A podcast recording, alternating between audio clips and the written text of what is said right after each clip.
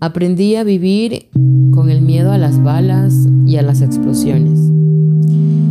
Era una cosa del día a día. Es algo en lo que las mujeres no nos metemos. Pero las abuelas y mi madre nos decían que nos cuidemos del cuerpo. Ese miedo nunca se me quitó. Esa tarde, cuando volvía de lavar en el río, me demoré un poco y la luz empezó a bajar. Ahí escuché sus pasos. Las botas en el lodo eran algunos. Me arrinconaron, no pude verles. A Valeria le gusta cocinar para su familia. Todas las actividades las hace junto a sus primas.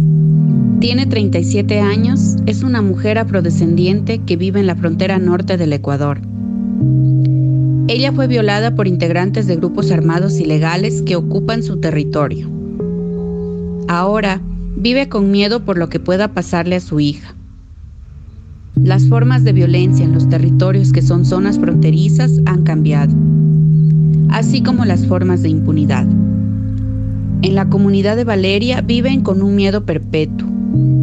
Ella desea que su hija tenga el derecho a decidir sobre su cuerpo.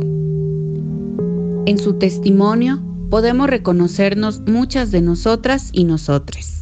Cuando esto pasó, yo no sabía nada de denuncias. Tampoco quería meterle a mi familia y tenía miedo. Ellos me dijeron que si hablaba los iban a matar. Solo le conté a mi prima. Después de un tiempo, con ella nos dimos cuenta de que estaba embarazada. No supimos qué hacer. Denunciar para nosotras no era una opción, era una sentencia de muerte.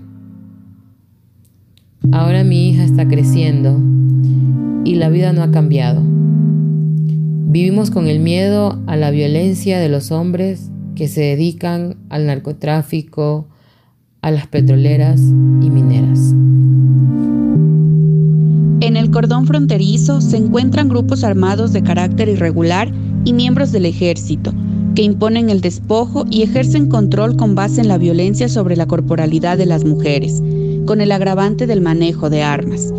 Esto inhibe la denuncia, pues si bien en los otros entornos es difícil denunciar ante la Fiscalía por dificultades en el acceso a justicia, en estos territorios es imposible, porque además implica una confrontación con un actor armado. Soy eh, Lina María Espinosa Villegas, defensora de derechos humanos y abogada.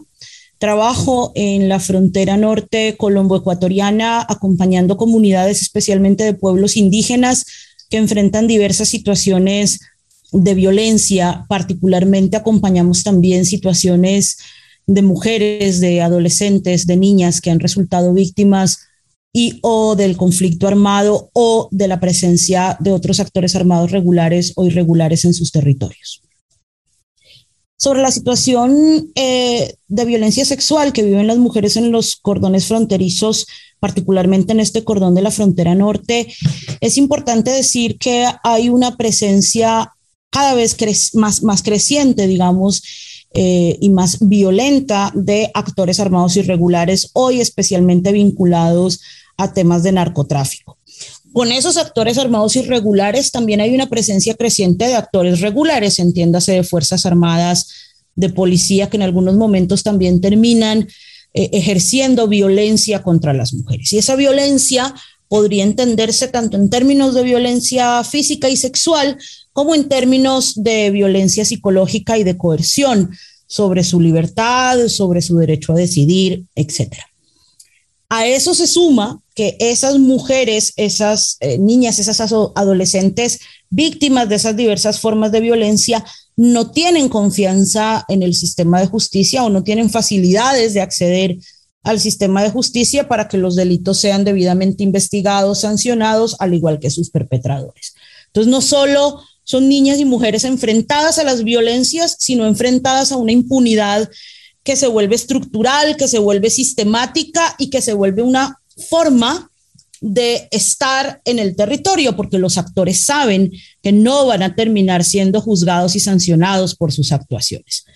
Y luego, eh, con todo eso, además, en algunas zonas del cordón fronterizo, también las mujeres terminan siendo violentadas por eh, actores civiles vinculados a la actividad extractiva, trabajadores especialmente de petroleras o de mineras que también ejercen violencia eh, sexual sobre las mujeres. Y ahí em, muchas de esas mujeres que no denuncian porque tienen miedo, que no denuncian por la falta de garantías o que no denuncian porque si denuncian se amenaza a sus familias y se pone en riesgo su entorno familiar, terminan además sufriendo el estigma y el señalamiento de sus entornos comunitarios.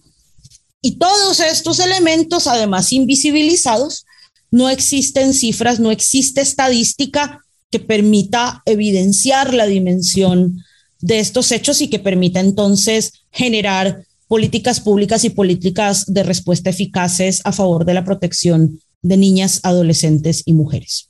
Exigimos que el único requisito que se solicite para acceder a un aborto por violación sea una solicitud de servicio en la que se manifieste haber sido víctima de violencia sexual, de acuerdo a lo que actualmente existe en la guía de aborto terapéutico vigente en Ecuador. Pedir una denuncia expone a muchas mujeres a peligros de muerte. La ley que norme el acceso del aborto por violación debe garantizar a las víctimas y sobrevivientes de violencias sexuales sus derechos a la reparación, restitución, acceso a la justicia y a la salud. Escúchalas. Escúchalas. Escúchalas. Escúchalas. Escúchalas. Escúchalas. Uyaichi.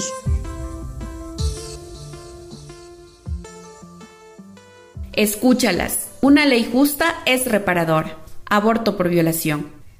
Esta es una campaña del Centro de Apoyo y Protección de los Derechos Humanos Surcuna, Ecuador.